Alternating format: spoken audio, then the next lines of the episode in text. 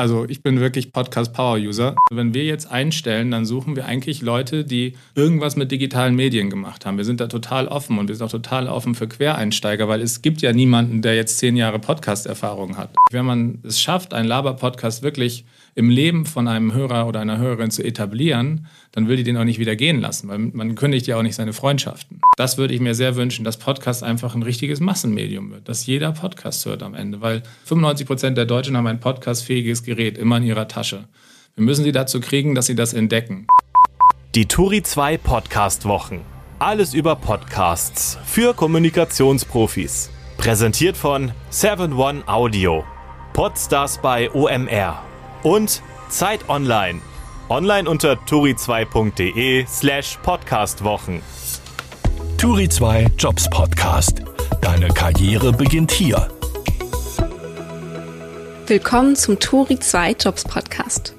Beim Studium in den USA ist Alexander Kraftschick 2007 erstmals mit Podcasts in Berührung gekommen. Heute hört er sechs bis acht Stunden am Tag Podcasts. Unter dem Dach von Pro7 Sat1 hat er mit Startup-Mentalität und anfangs noch belächelt die Podcast-Einheit 7 One Audio aufgebaut, deren Chef er heute ist. Im Gespräch mit Turi 2 Redakteur Björn Zieslig erzählt Kraftschick, warum Radioerfahrung aus seiner Sicht beim Podcasten nicht hilfreich ist, warum sich Podcasts mit weiblichen Hosts derzeit viel leichter vermarkten lassen als welche mit Männern am Mikro und wie sein Team auch im Homeoffice und an verschiedenen Standorten in Deutschland den Team Spirit aufrechterhält. Willkommen aus der Medienmetropole Unterföhring nordöstlich von München. Ich bin zu Besuch bei 7 One Audio, der Podcast- und Audiosparte von Pro7 Sat1. Alexander Kraftschick ist Senior Vice President von 7 One Audio und damit der Hausherr hier. Willkommen im Turi 2 Jobs Podcast. Ja, danke. Danke, dass du hier zu uns nach Unterföhring gekommen bist. Ähm, wir begrüßen dich hier. Wir sind hier in eurem Podcast-Studio hier in Unterföhring und ähm, viele nehmen ja Pro7 Sat1 oder 7 One, wie es inzwischen heißt, der, der Entertainment-Bereich, ja vor allem noch so als ähm, TV- und Bewegtbildkonzern war. Jetzt ist es bei Fernsehsendern nicht so ganz ungewöhnlich, dass es da auch Sprecherkabinen und Tonstudios gibt. Wie ungewöhnlich war es hier im Konzern, dass ihr jetzt ein Podcast-Studio einrichtet, nur für Audio ohne Bildregie?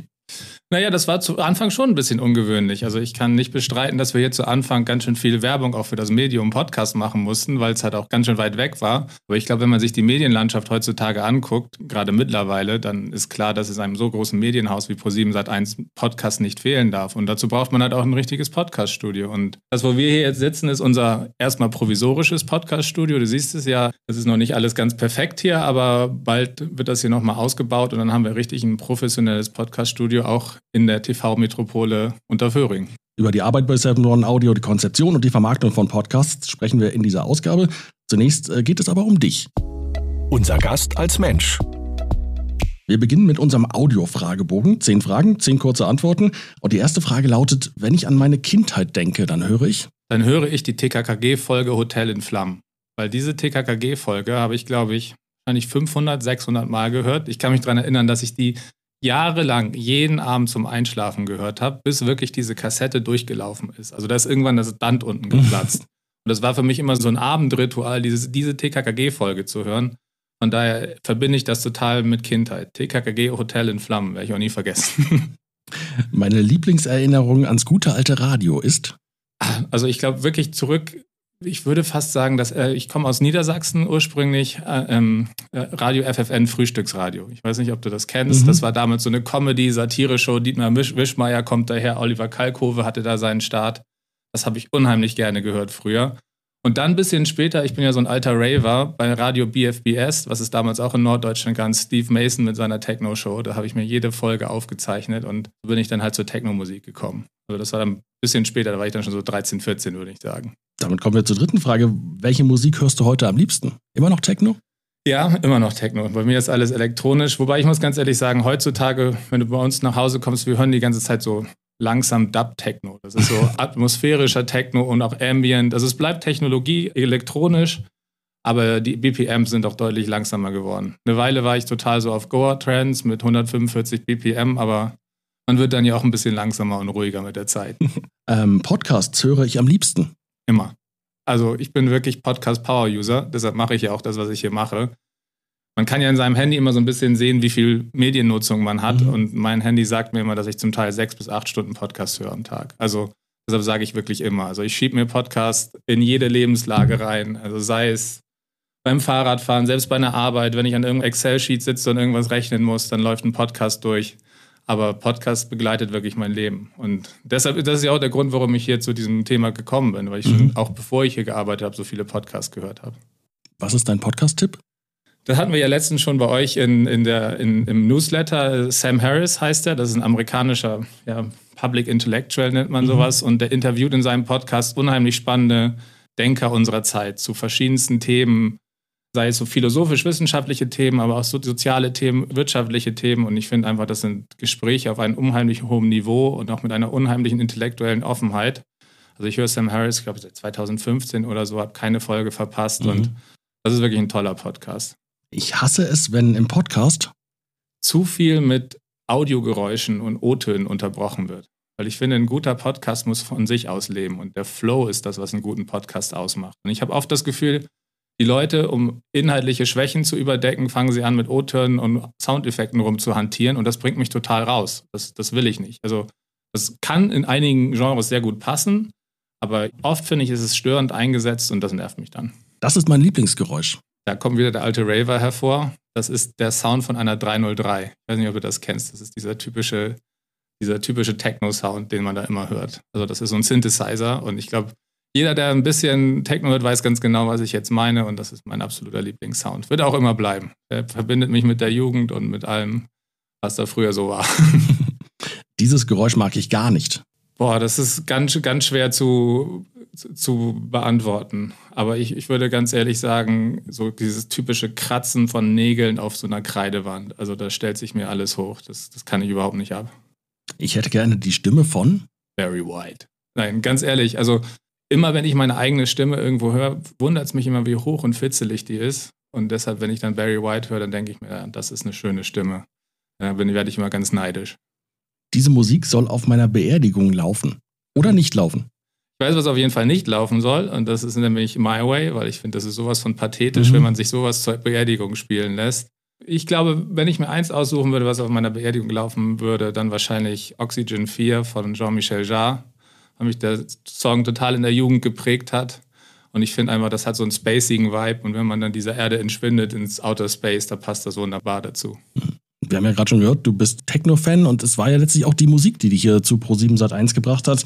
Ähm, du hast angefangen 2015 im Business Development von Starwatch Entertainment, das ist das Musiklabel von Pro7 Sat1 hier. Das heißt, war das die musikalische Ader, die dich hierher gebracht hat oder doch mehr das Business-Musik? Beides. Also ich, ich habe früher, bevor ich hier zu Pro701 gekommen bin, eine eigene Unternehmensberatung gehabt mit ein paar Freunden. Und da haben wir immer so Business Development-artige Themen gemacht. Und als ich dann diese Anzeige gesehen habe, Business Development für die Musikfirma von Pro7, sind da einfach so ein paar Interessen für mich zusammengekommen. Mhm. Ne? Zum einen habe ich damals im Studium BWL mit Schwerpunkt Film und Fernsehen studiert. Ich bin ein unheimlicher Musikfan, wie man jetzt ja auch schon gehört hat. Und ähm, ja, und ich habe gedacht, das kann ich dann mit dem, was ich jetzt in meiner eigenen Unternehmensberatung die letzten paar Jahre gemacht habe, wunderbar kombinieren. Und so habe ich dann hier diesen Job angenommen. Nun ist ja Unternehmensberater kein so ganz klassischer Kinderberufswunsch. Was, was wolltest du damals werden als Kind? Erinnerst du dich noch? Als Kind, äh, boah, weiß ich gar nicht mehr. Ich glaube, ich wollte Ägyptologe werden. Ich war immer total fasziniert vom alten Ägypten mhm. und da habe da unheimlich viel zu gelesen und ganze Bücher verschlungen. Aber irgendwann hat mir mein Vater dann mal eingeredet, so mit Kryptologie, ähm, so mit Geld verdienen, wird vielleicht ein bisschen schwierig. Und dann musste ich dann diese Träume dann beerdigen, dass ich da jetzt irgendwie in den Königsgräbern rumstapfen kann. Hm. Erinnerst du dich noch, womit du dein erstes Geld verdient hast? Ja, weiß ich noch ganz genau, als Weihnachtsbaumeinpflanzer. Weil meine Tante hatte nämlich die schlaue Business-Idee, auf dem Hof von meinen Großeltern in Norddeutschland. Also mein Großvater hat sich zur Rente gesetzt und da gab es halt diese ganzen brachliegenden Felder. Und dann hatte sie halt die Idee, geil, da pflanzen wir jetzt ganz viele Weihnachtsbäume und verkaufen die dann. Und dann, da war ich so zehn oder elf, da habe ich meine ganzen Kumpels mobilisiert und wir haben für meine Tante diese ganzen Weihnachtsbäume da eingepflanzt. Mhm. Leider fanden das die Rehe auch ziemlich spannend, sodass als die Bäume dann alle gepflanzt waren, die Rehe meiner Tante die ganzen Bäume weggefressen haben und oh das für sie nach hinten losgegangen ist. Du sagtest du warst ein Unternehmensberater. Was aus deiner Zeit als Unternehmensberater ähm, kannst du heute in deinem Job noch, noch, noch mitnehmen oder was ist dir, ist dir da hilfreich? Naja, Verständnis für Zahlen und auch für Geschäftsmodelle, ne? weil das, was wir jetzt ja auch hier in den letzten paar Jahren im Podcasting gemacht haben, also als ich damit angefangen habe oder wir damit angefangen haben, 2018, gab es den Markt ja noch kaum. Es gab noch nicht wirklich Möglichkeiten, damit Geld zu verdienen. Es gab eigentlich keine wirklichen Geschäftsmodelle dahinter. Es gab Leute, die haben gepodcastet und was da unheimlich geholfen hat, ist halt so die analytische Art, sich das Business anzugucken. Wo kann ich damit Geld verdienen, Business Cases zu rechnen, zu gucken, wo kann man das Geschäft hinentwickeln. Und das, das kommt sicherlich aus dieser Zeit als Unternehmensberater. Mhm. Und dann, was ich sicherlich auch aus dieser Zeit mitgenommen habe, das war ja meine eigene Unternehmensberatung, ist so dieses Unternehmerische, was selbst zu starten. Weil im Endeffekt haben wir ja auch dieses, dieses Podcast-Geschäft hier pro 7 seit 1 als Startup in, unter, im Unternehmen gegründet. Und ich denke, das kommt auch noch so aus dieser Zeit. Aber so ein bisschen so eine analytische Herangehensweise an die Welt kann gerade in so einem Konzernumfeld sicherlich nicht schaden. Unser Gast im Job. Wie sind denn überhaupt Podcasts in dein Leben gekommen? Also Podcasts sind in mein Leben gekommen. Also ich sage bei uns im Team immer, ich bin der Podcast-OG, weil ich höre Podcasts tatsächlich seit 2007. Ich habe damals in Amerika studiert und in Amerika habe ich dann einen jungen Herrn kennengelernt, also virtuell kennengelernt, der heißt Bill Simmons. Und Bill Simmons war damals so einer der aufstrebenden amerikanischen Sportjournalisten. Und der hat 2007 einen Podcast angefangen. Und ich hatte noch nie von dem Wort Podcast gehört. Aber weil ich halt seine Texte immer gelesen habe, habe ich mir auch dann diesen Podcast angehört und war total fasziniert von Anfang an. Und Bill Simmons ist jetzt über die Zeit, der podcastet immer noch, einer der größten Podcaster Amerikas geworden. Der hat seine Firma The Ringer ich für 200, 250 Millionen an Spotify verkauft. Und ich habe halt seine ganze Entwicklung von, er fängt einfach mal so einen Podcast an und wird dann immer größer und macht ganz viele Podcasts auf der Seite, hat so ein richtiges Podcast-Netzwerk aufgebaut. Das habe ich die ganze Zeit halt immer, immer verfolgt und ich höre seinen Podcast auch immer noch, auch wenn ich schon irgendwie seit zwölf Jahren gar nicht mehr in Amerika wohne. Mhm. Aber trotzdem fand ich auch die Entwicklung von ihm so spannend und so ein bisschen ist er dann auch so das Vorbild für das, was wir hier so tun, obwohl wir natürlich ganz andere Voraussetzungen haben. Aber durch ihn bin ich zum Podcast gekommen und habe dann immer sehr viele US-Podcasts gehört, verschiedenste Sachen. Und dann irgendwann, war ich dann auch lange wieder in Deutschland zurück, habe ich irgendwann auch so diesen, diesen Trend verspürt hier in Deutschland, Mensch, hier gibt es ja auch was in Deutschland. Ich habe das Gefühl gehabt, das kommt jetzt so langsam. Und dann sind wir damals losgegangen und haben hier im Hause rumgefragt, ob hier irgendwer Podcast auf dem Schirm hat. Das war dann nicht so. Also haben wir dann einfach das Heft des Handels in die eigene Hand genommen, mhm. so mit der Logik, wir sind ja hier Business Development von der Musikfirma von Pro7 Sat1, dann können wir ja auch Podcasts machen, ist ja alles Audio. Und haben einfach angefangen, Podcasts zu produzieren, auf gut Glück, ohne Budget und ohne alles und haben einfach mal geguckt, was geht. Und haben Galileo-Podcast gemacht mit Paula Lambert, den Podcast Paula lieben lernen, den es auch immer noch gibt, der dann gleich relativ erfolgreich war. Und von da an hat das Ganze dann so seinen Lauf genommen. Da haben wir gemerkt, da, da ist was, da zuckt was und dann haben wir halt immer mehr gemacht in, den, in, der, in, dem, in dem Bereich. Wenn du sagst wir, am Anfang warst aber nur du da, oder? Ja, am Anfang war, war ich das zusammen mit einer guten Kollegin, Nicole Marx, die damals so eine halbe Stelle bei mir auch im Team hatte. Und ich mit ihr zusammen waren, wir waren die Ersten, die das damals gestartet haben. Und dann ist Nicole relativ schnell gegangen und dann zu Anfang war es immer ich und jemand, der mir dabei geholfen hat. Und das hat dann wirklich ein Dreivierteljahr, ein Jahr haben wir so vor uns hingedattelt, mehr oder weniger. Und dann hat das Ganze so eine Dynamik angenommen. Und dann waren wir auf mal zwei, drei, vier, fünf Mitarbeiter und Mitarbeiterinnen sodass wir jetzt im Endeffekt schon bei 35 Mitarbeitern und Mitarbeiterinnen angekommen sind. Aber die Anfänge, die klingen schon so ein bisschen nach äh, Startup-Mythos, oder? Ja, es war tatsächlich Startup-Mythos. Also es, das war wirklich aus einer, ich sage mal, das war wie so ein Schülerprojekt früher. Wir haben das einfach mal angefangen.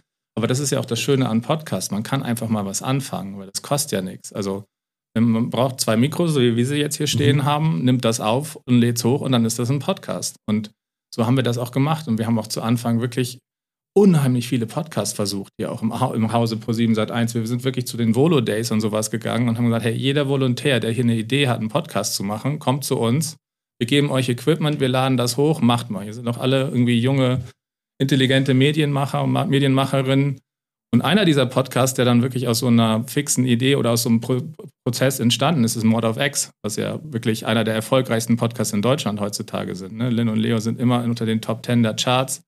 Und da sind wir auch wirklich sehr, sehr stolz drauf, dass die sich, wie die sich entwickelt haben. Du sagtest, es gab viel Begeisterung, aber gab es denn auch Widerstände, gegen die du hier im Konzern anarbeiten musstest? Ja, es gab da durchaus Widerstände. Ne? Das ist ja immer so, wie wenn man in so einem Konzern was Neues startet, war auch jetzt nicht unbedingt jeder glücklich darüber, dass Podcast als Thema per se jetzt äh, bei Starwatch angesiedelt war, der Musikfirma.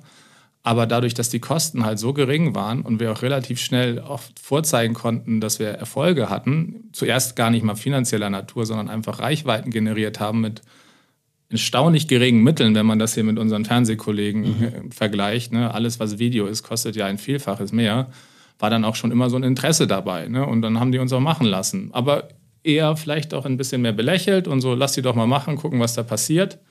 Aber das ist jetzt auch vorbei. Also mittlerweile sind wir hier auch ganz oben angekommen auf der Agenda. Das merke ich immer wieder. Man nimmt uns wahr im Haus. Man sieht halt auch, dass unsere Podcasts gut laufen und dass Podcast einfach auch ein wahnsinnig wachsender Bereich ist. Also es ist nicht so, dass man, wenn man sich begegnet hier auf dem Campus, dass man sagt, das sind die vom Fernsehen, die machen die großen Shows, bringen viel Werbegeld rein und die machen halt Podcasts, oder? Nee, also ich glaube, wir sind hier mittlerweile echt sehr gut akzeptiert. Man kennt uns, wir machen ja auch viel Fernsehbegleitend. Wir arbeiten da unheimlich eng mit den Fernsehkollegen zusammen.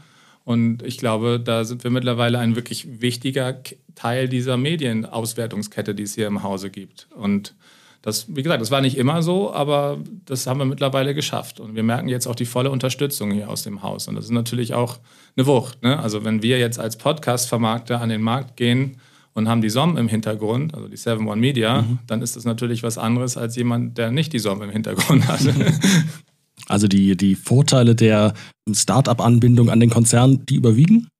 Ja, auf jeden Fall. Also ich glaube, man hätte das nie im Leben so aufbauen können, ohne nicht Teil von Pro7 Sat1 zu sein. Also es hat zwei Gründe. Zum einen haben wir natürlich über den Konzern Zugang zu Super Talent. Ne? Also wir haben AWFNR dann irgendwann übernommen, die Vermarktung, also den Podcast von Joko und Paul Ripke. Und das ist auch hauptsächlich daher gekommen, dass Joko sich in dem Hause sehr zugewandt mhm. fühlt.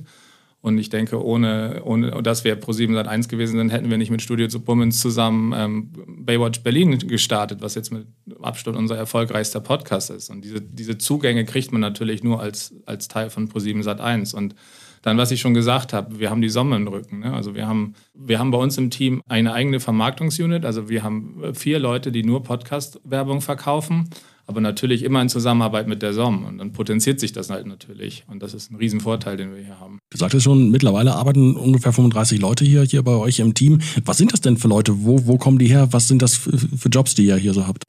Also die, die Leute kommen natürlich nicht aus der Podcast-Branche. Das muss man mal ganz klar sagen. Ne? Also wenn wir jetzt einstellen, dann suchen wir eigentlich Leute, die irgendwas mit digitalen Medien gemacht haben. Wir sind da total offen und wir sind auch total offen für Quereinsteiger, weil es gibt ja niemanden, der jetzt zehn Jahre Podcast-Erfahrung hat. Also die meisten Leute machen ihre Podcast-Erfahrung mit uns. Und bei uns im Team, wir sind ein unheimlich junges Team. Ich würde mal sagen, so bis so, so ein, zwei Oldies wie mich ist das Durchschnittsalter 26, 27.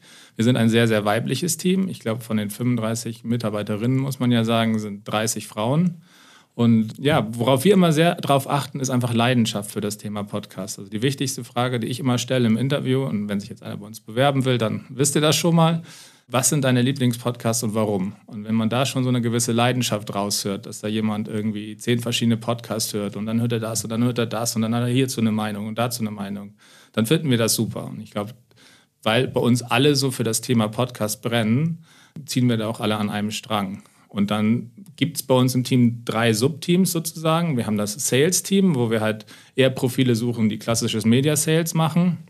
Dann haben wir das Team Partnermanagement. Das sind diejenigen, die sich um unsere Podcasts kümmern. Also jede Partnermanagerin hat acht bis zehn Podcasts, die sie betreut und kümmert sich komplett um alles, was damit zu tun hat. Hauptsächlich natürlich auch die Werbekampagnen, die Ausspielung der Kampagnen, aber auch alles weitere, was den Podcast betrifft. Und dann haben wir das Team Content und Strategy. Das ist zum einen Content. Wir produzieren auch unsere eigenen Podcasts. Wir haben jetzt sechs Producer und Producerinnen, die unsere eigenen Podcasts produzieren. Und ähm, dazu noch das Thema Strategy ist halt strategische Weiterentwicklung, Ad-Server, Technologie, all solche Sachen. Und so sind wir halt aufgeteilt bei uns im Team. Mhm. Und gibt es denn, denn außer der Leidenschaft für Podcasts noch andere Einstellungsvoraussetzungen? Naja, man sollte sich schon auch äh, mit digitalen Medien befasst haben. Ne? Also wenn jemand einen Background mit YouTube, mit Instagram, also mit sozialen Medien hat, äh, finden wir das immer super. Wenn jemand, kommt natürlich auch immer darauf an, für welches Team das dann ist. Ne? Wenn jemand sich für Sales-Team bewirbt, wäre natürlich eine Sales-Erfahrung super. Wenn sich jemand fürs Content-Team bewirbt, dann wäre es super, dass er schon mal irgendeinen digitalen Content produziert hat. Wie gesagt, YouTube, Instagram, was auch immer. Das ist, das ist schon wichtig, aber wir haben auch einfach absolute Quereinsteiger bei uns im Team. So wie ich ja selber auch. Ne? Also ich bin ja im Endeffekt auch ein Quereinsteiger. Und ich glaube, in so einer jungen Branche wie Podcast ist das auch möglich und auch absolut nötig. Ne? Weil, wie gesagt, es gibt niemanden, der da zehn Jahre Berufserfahrung hat. Du hattest jetzt ausdrücklich von digitalen Medien gesprochen. Das heißt, man äh, Erfahrungen beim Radio sind hilfreich oder nicht hilfreich? Ja, also jetzt werde ich mich vielleicht in die Nesseln setzen bei einigen. Ich finde Erfahrung beim Radio eigentlich überhaupt nicht hilfreich fürs Thema Podcast, weil ich für meiner Meinung nach ist Podcast was ganz anderes als Radio. Und immer wenn jemand aus einer Radiobrille auf Podcast guckt, dann kommt da meistens nichts Gutes bei raus oder es ist meistens nicht sehr erfolgreich. Das haben wir schon öfter festgestellt. Auch, auch wenn man sich mal so die anderen Player im Markt anguckt, die im Podcasting sehr erfolgreich sind. Die handelnden Personen sind meist Leute, die nichts mit Radio zu tun hatten. Ne? Auch wenn man sich zum Beispiel unseren besten Produktionspartner Studio Bummens anguckt, die wahrscheinlich die erfolgreichste Produktionsfirma in Deutschland sind, da hat niemand irgendwas mit Radio davor zu tun gehabt. Und ich, ich glaube gerade, Podcast ist halt ein eigenes Medium, das einen eigenen Angang erfordert. Und ich glaube, da muss man wirklich mit einem ganz frischen Blick drauf gucken. Und das, das ist, das finde ich, ist schon eher aus so einer YouTube, Instagram, TikTok-Richtung gegeben als aus einer, äh, als aus einer Radio-Richtung. Und wie gesagt, ich hatte mich gar nicht mit solchen Themen befasst zuvor. Ne? Und ich glaube, dass dieser frische Blick ist unheimlich wichtig, weil es ist nicht so ein Abfallprodukt von Radio. Das ist was Eigenes mit eigenen Gesetzmäßigkeiten, das auch so ja, seine eigene Liebe dann auch. Mhm. Ähm, bei, den, bei den Bewerberinnen und Bewerbern, die du, die du zu sehen bekommst oder mit denen du sprichst, wie wichtig sind da so Sachen wie gute Noten, Referenzen, irgendwelche Eliteabschlüsse oder sowas? Vollkommen unwichtig. Also da gucken wir überhaupt nicht drauf. Also ich glaube, ich habe mir noch nie Noten angeguckt von irgendeinem Zeugnis. Also ich gucke mir eher die Referenzen an, was hast du gemacht, wenn jemand Arbeitsbeispiele hat, wenn irgendwer was schickt, was cool ist. Es ist ja auch, ich glaube, ich finde ja auch gerade so, gerade in so jungen digitalen Medien ist es ja oft auch ein bisschen so das Gefühl. Also man merkt schon total schnell, ob jemand so das richtige Gefühl für das Medium hat. Wir fragen auch immer so, wenn du mal einen Podcast machen würdest, was würdest du für einen Podcast machen? Mhm. Freie Hand, freies Budget, design mir mal einen Podcast. Und da kann man ganz schnell hören, ob jemand das Medium verstanden hat oder nicht.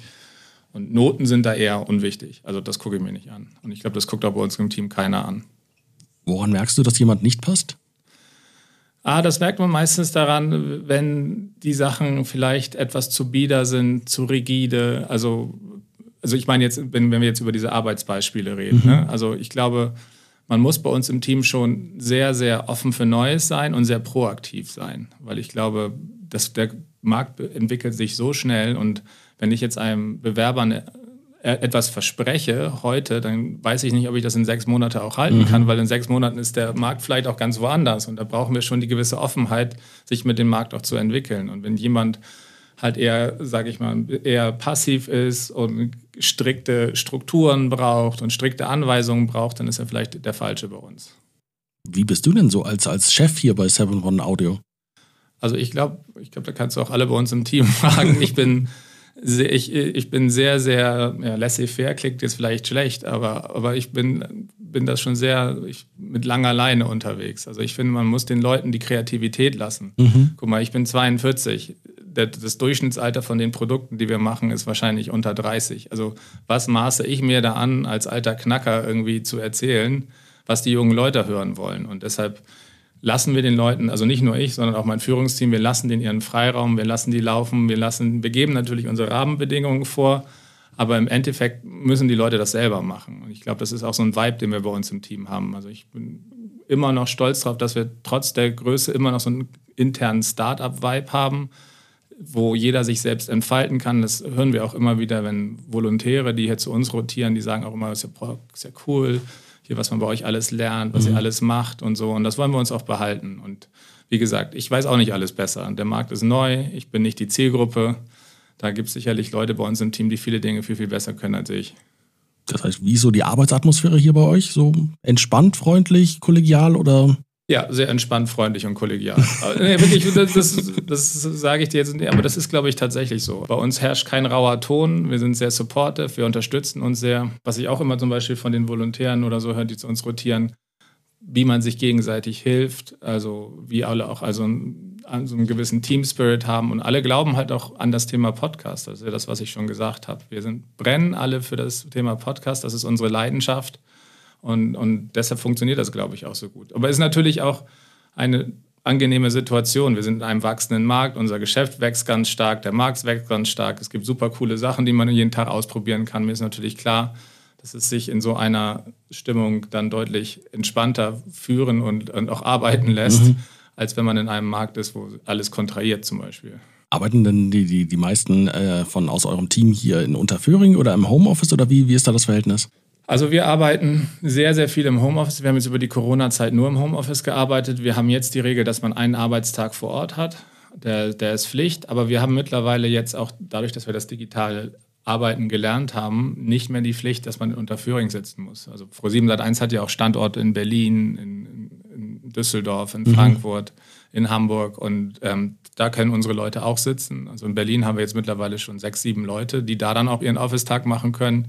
Und da sind wir total offen. Ich glaube, da muss man heutzutage auch offen sein, weil wir, wir merken es auch an, an den Bewerbungen. Also wir hatten jetzt gerade eine Bewerberrunde und da ein, allein dadurch, dass wir das jetzt geöffnet haben auf ganz Deutschland, anstatt nur unter Föhring, haben wir was, vier, fünfmal so viele Bewerbungen gekriegt als letztes Jahr, als wir noch unter Föhring reingeschrieben haben. Und das ist natürlich auch ein Vorteil der modernen Arbeitswelt und das wollen wir auf jeden Fall nutzen.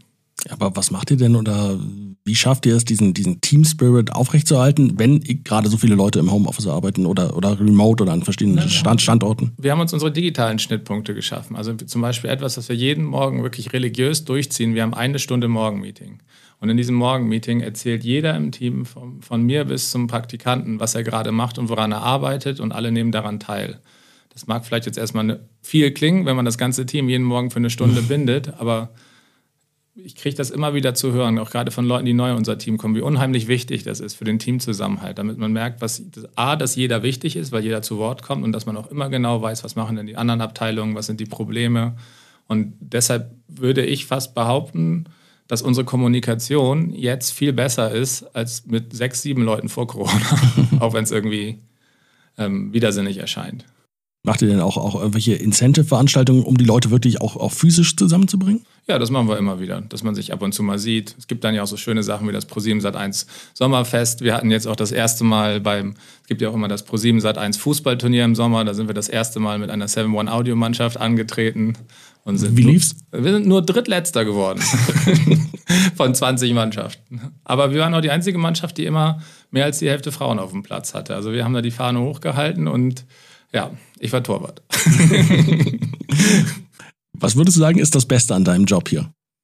Das Beste in meinem Job ist, dass ich äh, mein Hobby zum Beruf gemacht habe. Also ich glaube, das ist etwas, was wahrscheinlich nicht viele Leute von sich sagen können, aber so wie das jetzt ist, war ja auch nie wirklich ein Masterplan dahinter, aber ich habe immer so gerne Podcasts gehört und das, was man wirklich sehr, sehr gerne tut und gerne konsumiert, dann auch noch zum Beruf zu machen, ist wirklich ein Traum. Und ähm, Deshalb bin ich da auch sehr, sehr glücklich, wo ich gelandet bin und wie das hier gerade läuft. Und auch super glücklich hier auch so das im Pro7 Sat1-Konzern machen zu können. Das muss man auch nochmal sagen. Die Möglichkeit, hier sowas innerhalb des Konzerns aufzubauen und sozusagen die, die Vorteile des Konzerns zu nutzen, aber gleichzeitig noch so ein Startup-Gefühl zu erhalten und unser eigenes Ding machen zu können, das ist mhm. schon echt toll. Und das ist auch ein bisschen der Spirit im, im ganzen Pro7 Sat1-Konzern. Ne? Wir sind ja schon immer sehr entrepreneurmäßig gewesen, hatten schon immer viele Ventures überall und da ist man auch sehr, sehr offen. Wenn einer hier eine gute Idee hat und einen Businessplan dahinter schreiben kann und dann die Zahlen auch erreicht, dann kann man dann auch sowas machen. Und was ist das Blödeste an deinem Job? Das Blödeste an meinem Job, boah, da muss ich mal überlegen. Das Blödeste wahrscheinlich, das würde jetzt auch keiner gerne hören, ist wahrscheinlich, das, es ist Stadt unter Föhring. so, du siehst es ja, unter Föhring ist nicht sonderlich sexy, aber das ist ja, ist ja, man kommt gut hin, man ist schnell da. Aber ich weiß nicht, so. Auch schnell, auch schnell wieder weg. Oder? Schnell auch wieder weg. Aber wir müssen ja nicht mehr jeden Tag da sein. also für alle, die so Unterführung nicht kennen, also das hat so einen gewissen 70er Jahre Charme hier, ist echt 80er Jahre Charme. Aber ja, ist auch nicht schlimm. Unser Gast gibt Tipps. Das Geschäft von 7 One Audio, das ist ja die Vermarktung von Podcasts. Wie muss denn ein Podcast sein, um überhaupt vermarktbar zu sein? Also für unseren Vermarktungsansatz ist es unheimlich wichtig, dass, dass ein Podcast Personality getrieben ist. Weil das, was wir hauptsächlich machen bei uns bei 7 One Audio, sind Post-Read-Ads. Das heißt, der Podcast-Host spricht die Werbung selber. Und da ist es natürlich wichtig, dass du auch einen Host hast, der für den Podcast steht. Also wenn man einen Podcast macht, der jetzt einfach nur von, wie so ein Fictional-Podcast von Charakteren lebt, ist es unheimlich schwer für die Vermarktung. Und dann, was für uns auch unheimlich wichtig für die Vermarktung ist, dass es Always-On-Formate sind, also die regelmäßig laufen. Weil man muss natürlich für die Vermarktung eine gewisse Regelmäßigkeit schaffen und dass man auch einen Plan hat und dass man das Ganze halt auch in die Mediapläne mit aufnehmen kann. Das ist einmal so ganz grob gesagt und dann das ist jetzt kein Ausschlusskriterium, aber dann merken wir halt auch einfach zurzeit, dass sich Podcasts mit weiblichen Hosts viel einfacher vermarkten lassen als Podcasts mit männlichen Hosts. Weil wenn man sich einfach mal die Podcast-Charts und die Podcast-Landschaft anguckt, dann merkt man einfach, dass es einfach wie in vielen Dingen ein Überangebot an Männern gibt. Und vielleicht nicht im True Crime-Genre, also muss man jetzt, da muss man ausnehmen. Und, und, und, deshalb merken wir einfach, dass, dass weibliche Hosts sehr viel stärker nachgefragt werden in der Werbebranche. Und deshalb ist das auch etwas, was wir im letzten Jahr sehr forciert haben. Also ich glaube, wir haben in 2022 bis jetzt äh, acht verschiedene weibliche Podcasts gelauncht, weil wir halt gemerkt haben, da gibt es ein Need. Und äh, das merkst du zum einen bei den Hörerinnen, weil ein Podcast mit weiblichen Hosts auch viel schneller auf Reichweite kommt und dass er dann auch viel besser gebucht ist. Und deshalb äh, Aufruf an alle Damen da draußen, geht podcasten. Aber es gibt ja nicht nur ein, ein Überangebot an, an Männer-Podcasts, sondern auch ein Überangebot an das, was man so als Laber-Podcasts bezeichnet. Was glaubst du, warum ist die, gerade dieses Format so erfolgreich? Also das Format Laber-Podcast ist so erfolgreich, weil es etwas erfüllt, was die Amerikaner immer Companionship nennen. Also was macht Podcast so erfolgreich? Du hast ja deine Lieblingspodcaster ganz intim bei dir im Ohr. So, und du baust mit deinen Podcastern eine sehr, sehr intime Beziehung auf über die Zeit. Also zum Beispiel dieser Bill Simmons, von dem ich sprach. Mhm. Ich höre diesen Podcast seit 2007, dreimal die Woche. Und obwohl ich nicht mehr in Amerika bin und nicht mehr US-Sport folge, höre ich dem einfach zu, weil der mein Freund geworden ist.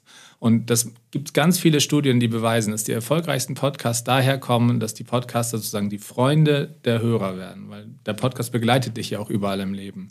Und das passiert halt einfach am schnellsten bei so einem Laber-Podcast. Ne? Da hast du, wenn du jetzt zum Beispiel Baywatch Berlin nimmst, da hast du die drei Herren und du bist halt der unsichtbare Vierte mit mhm. am Tisch und die nehmen dich mit in ihre Freundschaft mit rein. Und die erleben halt viel coolere Sachen als du selber und sind beim Fernsehpreis und sitzen in der Stinkebox im TV-Studio und was sie da alles erzählen. Und das macht halt unheimlich loyal. Und deshalb sind Laber-Podcast-Hörer die loyalsten Hörer, die es gibt. Also das nimmt auch nicht ab. Also guck dir fest und flauschig an. Ich weiß nicht, wie lange das schon gibt mhm. mit sanft und sorgfältig. Aber die Leute haben halt so eine enge Beziehung zu den beiden aufgebaut und, die, und das, das, das reißt dann auch nicht ab. Und das macht den Erfolg von diesem Format aus.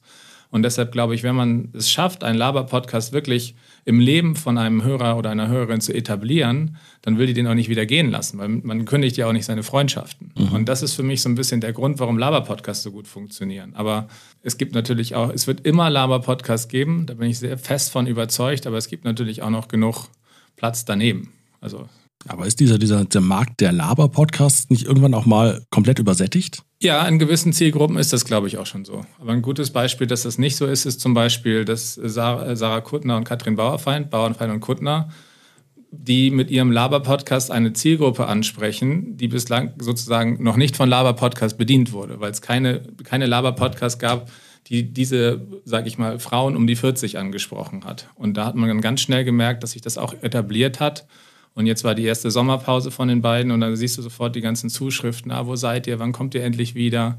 Aber ich glaube, ein Laber-Podcast mit zwei Herren zwischen 30 und 35 braucht man jetzt vielleicht nicht mehr so.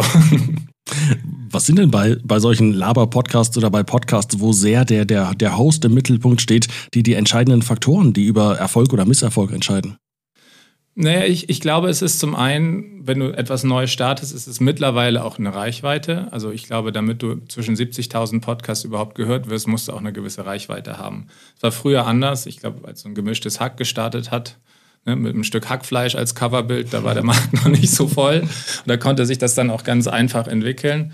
Aber ich, ich glaube, du du musst eine gewisse Reichweite mitbringen und du musst auch viel von dir preisgeben. Weil, wie gesagt, wenn du zu diesem Thema Companionship kommen willst und du willst halt Teil im Leben von deinen Hörern werden, musst du es schaffen, eine dreidimensionale Person zu werden. Ne? Du musst halt von dir preisgeben, du musst deine Marken zugeben und du musst die Leute halt fesseln.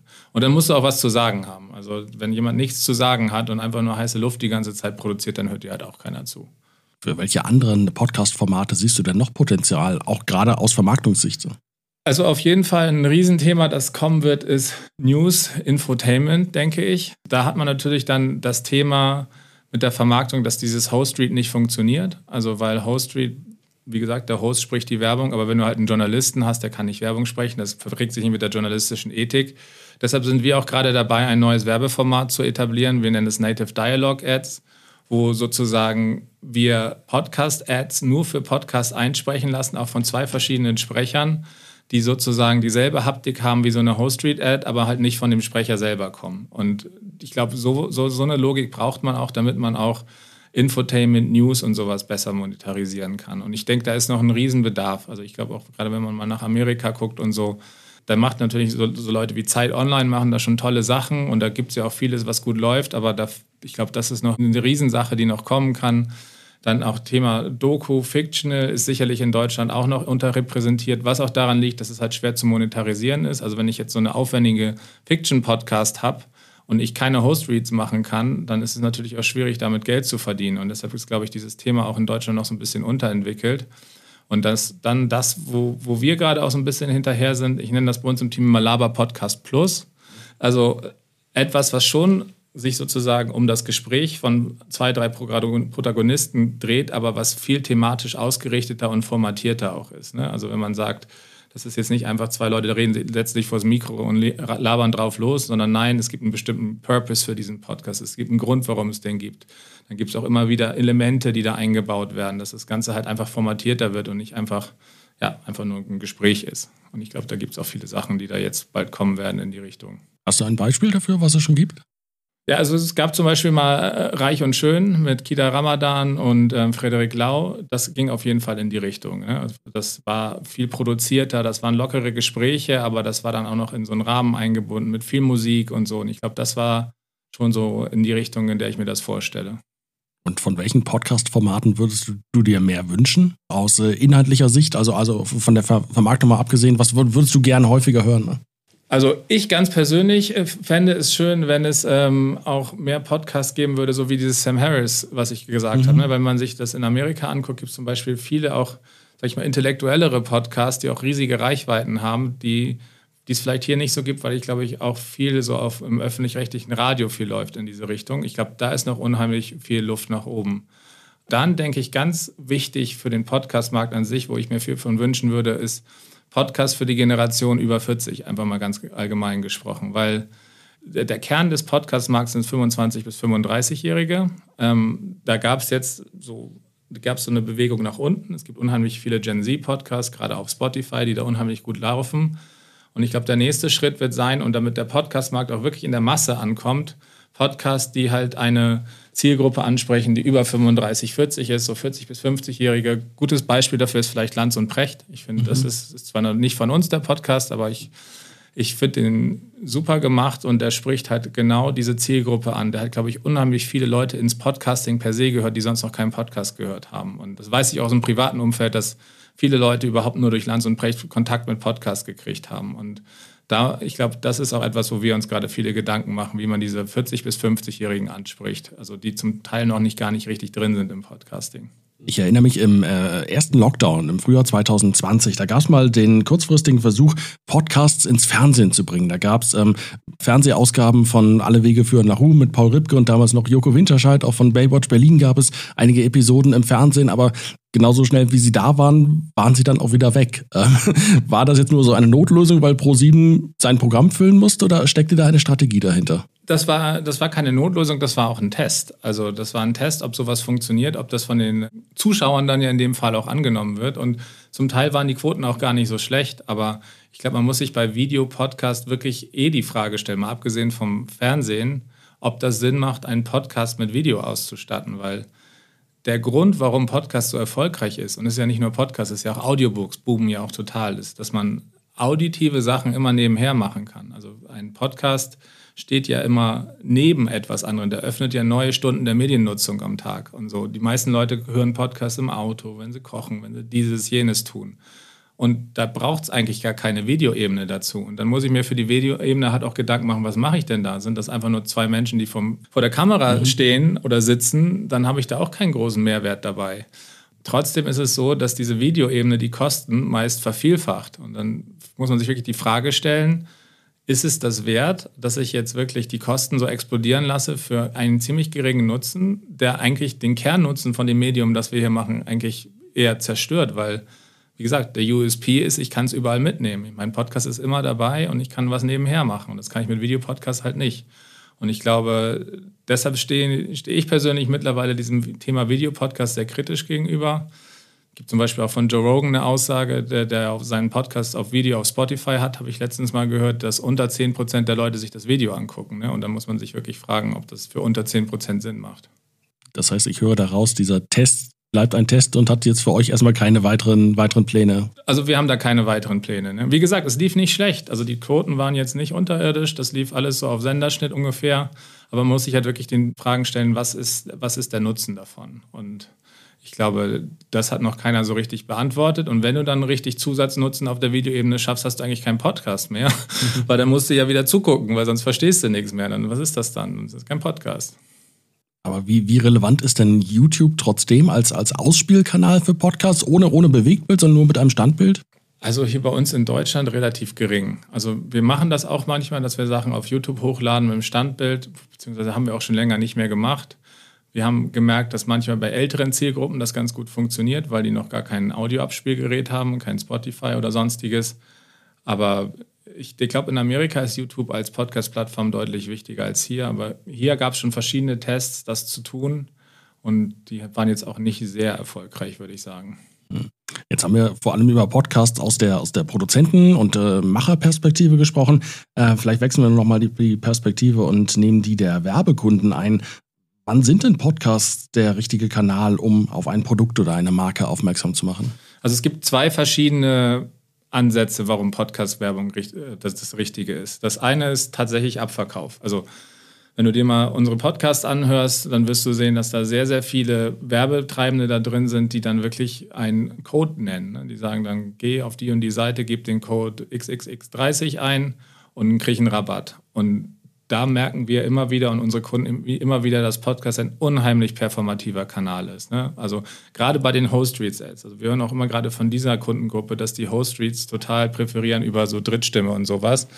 Weil das ist ja im Endeffekt Empfehlungsmarketing. Wenn du dir jetzt Baywatch Berlin anhörst, dann ist es dein bester Freund Klaas, Schmidti und Jakob, die dir empfehlen, guck dir doch mal dieses Produkt an und dann funktioniert das auch. Und deshalb ist das eine Gruppe, also meistens ist es so, die testen dann ein, zwei Integrationen und dann buchen sie halt immer weiter, weil es sich für sich halt auch rechnet. Und ich finde, das ist ja auch die ehrlichste Art des Feedbacks. Ne? Wenn dein Kunde immer wieder kommt, weil er einen positiven ROI hat, ja, dann was soll man dazu noch sagen? Ne? Dann scheint das zu klappen.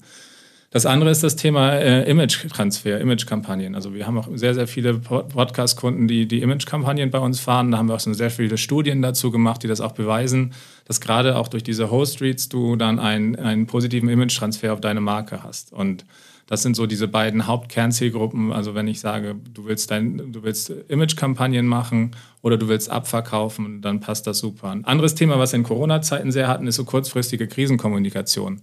Also wir können innerhalb von einer Woche eine Kampagne on air bringen. Also das heißt, wenn du als Firma was zu kommunizieren hast, Thema Corona, Thema Ukraine-Krise, was auch immer, kurzfristig und willst auch noch ein Testimonial dahinter haben, der das für dich rüberbringt, dann ist das natürlich perfekt, weil ich keine Vorlaufzeiten habe. Also wir brauchen ein Briefing und wie gesagt, eine Woche später läuft das. Mhm. Wofür passt denn Podcast-Werbung nicht? Wo würdest du sagen, lass es lieber? Wenn du denkst, du kannst irgendwie Greenwashing, sonst, eine, sonst was Washing machen, indem du sozusagen das Testimonial der Podcaster vor deinen Karren spannst, dann wird das nichts. Weil unsere Podcaster haben da auch einen sehr, sehr feinen Riecher dafür, wenn eine Marke es wirklich ernst meint oder wenn eine Marke sozusagen, ich bleibe jetzt mal beim Greenwashing betreiben will. Ne? Und ich glaube, wenn das dein Ziel ist, dann ist Podcast nicht das Richtige, weil da wird's immer, das wird immer auf den Widerstand der Podcaster treffen. Weil das ist, glaube ich, auch nochmal ganz wichtig zu sagen, wenn wir diese Host Street Ads mit unseren Podcastern zusammen machen, geben die immer ihr Okay oder ihr Veto für einen Werbekunden. Und weil wenn der Podcaster nicht dahinter steht, funktioniert das Ganze nicht.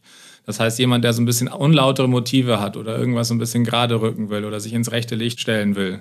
Das hatten wir schon ganz oft. Solche Anfragen werden dann abgeschmettert. Aber die, die schmettert ihr ab, bevor sie an den Podcaster herangetragen werden, oder? Zum Teil, weil wir schon wissen, dass das eh nichts wird.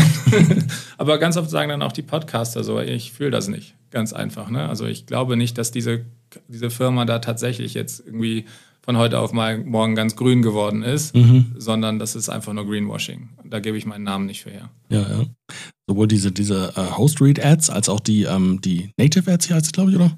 Host-Read-Ads oder Native Dialogue-Ads nennen wir das. Also wenn Dritte die Ads sprechen, genau. Genau, die, die werden ja aber nicht quasi fest in einen Podcast integriert, sondern es hört jeder, der den Podcast hört, kann womöglich einen, einen, einen anderen Spot hören oder eine andere Werbung. Genau, also wir verbinden im Endeffekt zwei Welten damit. Du hast diese nativ gesprochene Werbung, Host-Read von deinem Podcaster, aber sie wird ausgesteuert durch den Ad-Server. Das heißt, es kann zum Beispiel auch sein, dass du eine Folge hörst, die eigentlich vor anderthalb Jahren rausgekommen ist, aber du hörst eine Ad, die dein Podcaster gestern eingesprochen hat mit einem jetzt aktuellen ähm, Promocode.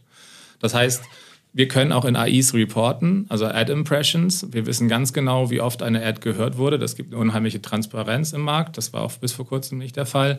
Und du kannst natürlich auch Kampagnen viel besser steuern. Wir können eine gewisse Anzahl AIs versprechen. Und das kann dann halt dazu führen, dass du den Podcast heute hörst und hörst die eine Ad, dann ist die Kampagne sozusagen erfüllt, du hörst es morgen und dann hörst du in, in eine nächste Ad. Und dadurch kannst du auch diese ganzen Kataloge, die im Podcast ja auch unheimlich viel wert sind, weil Podcasts sehr lange gehört werden, mal auch wieder vermarktbar machen. Du kannst auch zum Targeten, also gutes Beispiel ist für eine Live-Tour von einem Podcaster, da war mal alles ausverkauft außer eine Location. Und dann haben wir halt die Werbung für diese Tickets nur in der Stadt, wo noch die Tickets frei war, ausgespielt. Mhm. Und sowas kann man halt auch alles machen. Und das ist der Vorteil dieser Ad-Server-basierten Ausspielung. Was kostet Podcast-Werbung denn? Hast du vielleicht ein paar Beispiele, damit man das mal eine, Hausnummer hat?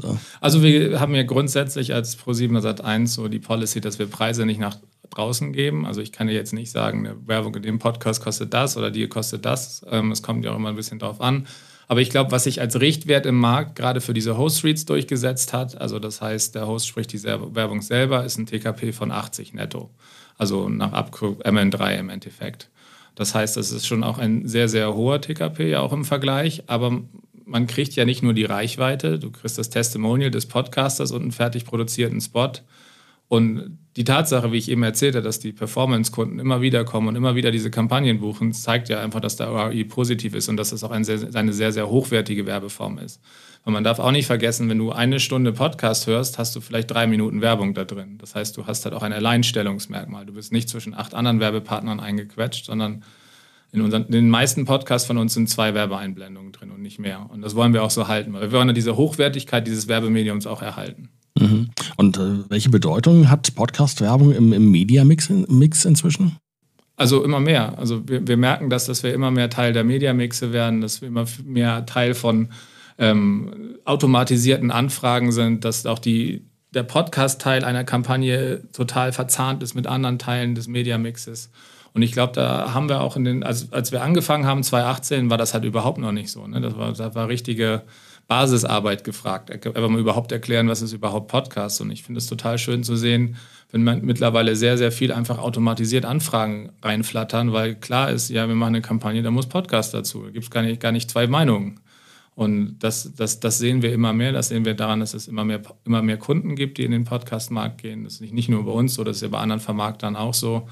Und ich, ich glaube, das wird auch immer mehr noch so kommen, umso mehr sich halt auch die ganze Buchungsstrecke mehr automatisiert und, und auch immer mehr ja, Automatisierungsvorgänge in dieses Ganze gebracht werden. Und da arbeiten wir halt auch sehr hart dran. Ich glaube, wir waren die Ersten, die wirklich diese Native Ads nur mit Ad-Server ausgespielt haben. Und das hat schon mal einen Riesenschwung gemacht. Mhm. Was würdest du dir wünschen für die Entwicklung der Podcast-Branche in Deutschland?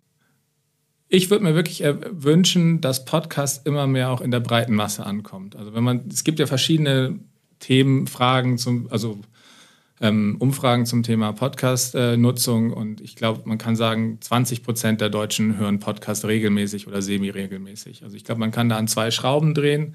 Man kann die Frequenz bei vielen Leuten auch hochdrehen und 80 Prozent der Deutschen hören noch gar keinen Podcast. Und ich glaube, dazu muss Podcast mehr in die Masse kommen. Also was wir auch sehen an unseren ganzen Analytics, dass Podcast wirklich noch ein Thema der Metropolen ist. Also Berlin, Hamburg, Köln, Frankfurt, München, da wird sehr viel Podcast gehört, aber so mehr man halt in ländliche Regionen geht, wird es immer weniger. Und dann, wie ich schon gesagt habe, auch älter wird. Und ich glaube, das würde ich mir sehr wünschen, dass Podcast einfach ein richtiges Massenmedium wird, dass jeder Podcast hört am Ende, weil was ich hier auch immer intern sage, wir haben eine Installed Base von 100 Prozent. Jeder Mensch in Deutschland hat einen Podcast, vielleicht nicht jeder, aber 95 Prozent der Deutschen haben ein podcastfähiges Gerät immer in ihrer Tasche. Wir müssen sie dazu kriegen, dass sie das entdecken, weil Podcast ist halt, ja, es ist halt einfach Audio on Demand. Das muss man sich auch mal bewusst machen. Wenn man über Podcast redet, redet man über Audio on Demand. Und ich finde, da steckt noch so viele Möglichkeiten dahinter und so viel Potenzial. Und man, wie gesagt, das lässt sich so super in den Alltag integrieren. So viele Podcast-Stunden. Muss ja jetzt nicht, nicht jeder acht Stunden Podcast hören wie ich, aber, aber vielleicht zwei oder eine. Drei Fragen noch zum Abschluss, die wir also jedem und jeder in unserem Jobs-Podcast stellen. Was äh, ist das größte Learning deines Lebens? Das größte Learning meines Lebens, dass man Sachen einfach mal machen muss. Also nicht fragen, einfach machen, Fakten schaffen, Tatsachen schaffen. Weil es ist viel schwieriger für, sage ich mal, äh, Bedenkenträger Nein zu sagen, wenn etwas in der Welt ist und da ist und vielleicht schon erste Erfolge vorweist, das ist viel einfacher zu verteidigen. Also nicht nachfragen, einfach machen. Was war der größte Fehler? Der größte Fehler jetzt im Podcast oder ganz allgemein? Generell. Ja, ich, ich, ich will da jetzt nicht so, so, so genau tief drauf eingehen, aber ich glaube, so in meiner persönlichen Entwicklung habe ich vielleicht auch so nach dem Studium so zwei, drei Sachen mal gemacht, die man hätte nicht machen müssen. Also ich habe zum Beispiel mal für eine Supermarktkette gearbeitet und uh, das war wirklich, da frage ich mich heute noch, what the fuck. und die letzte Frage, welchen Rat würdest du deinem 18-jährigen Ich geben? Meinem 18-jährigen Ich würde ich geben, ähm, hör vielleicht ein bisschen früher auf mit der Techno-Szene und werd mal ein bisschen früher seriös, weil ich glaube, ich habe vielleicht früher ein bisschen zu viel Mist gemacht und ich, ich und, und ich hatte früher dann auch sehr, sehr viele Selbstzweifel. Ich glaube, das mhm. ist auch einer der Gründe, warum ich mich dann sehr so in diese ganze Techno-Feierei gestört habe. Aber du wirst ja schon alles hinkriegen. Also ich, ich glaube, ich habe mich damals sehr unterschätzt im Endeffekt oder hatte sehr viel Angst. Und ich glaube, die hätte ich gar nicht haben brauchen. Also ich glaube, im Endeffekt merkt man dann schon, dass man vielleicht doch auch Sachen kann und nicht so unfähig ist, wie man das mit 23 gedacht hat. Und, und das sehen wir heute, aus dir ist was geworden. Ja, äh, zumindest irgendwas. irgendwas mit Medien halt. Irgendwas mit Medien, genau. Das, das ist ja auch nochmal wirklich. Ne? Also ich habe Film und Fernsehen studiert, habe dann halt viele, viele Umwege gemacht in meiner Karriere, die jetzt gar nicht so eingegangen sind. Wie gesagt, Supermarktkette, sage ich da nur. Und bin dann über Umwege eigentlich genau da gelandet, wo ich eigentlich mal landen wollte, ohne dass das wirklich geplant war. Und ich glaube, mein 23-jähriges Ich, wenn das sehen würde, wo ich jetzt bin, wäre das, glaube ich, ganz zufrieden. Hätte wahrscheinlich nicht die Kram in der Mitte gebraucht. Dann Alex, vielen Dank für das Gespräch äh, und weiterhin viel Spaß beim Podcast machen und vermarkten. Ja, danke dir, danke für deinen Besuch. Turi 2 Jobs Podcast. Alle Folgen gibt's unter turi2.de slash Jobs Podcast. Die Turi 2 Podcast Wochen. Alles über Podcasts für Kommunikationsprofis. Präsentiert von 7-One Audio, Podstars bei OMR und Zeit Online. Online unter turi2.de slash podcastwochen.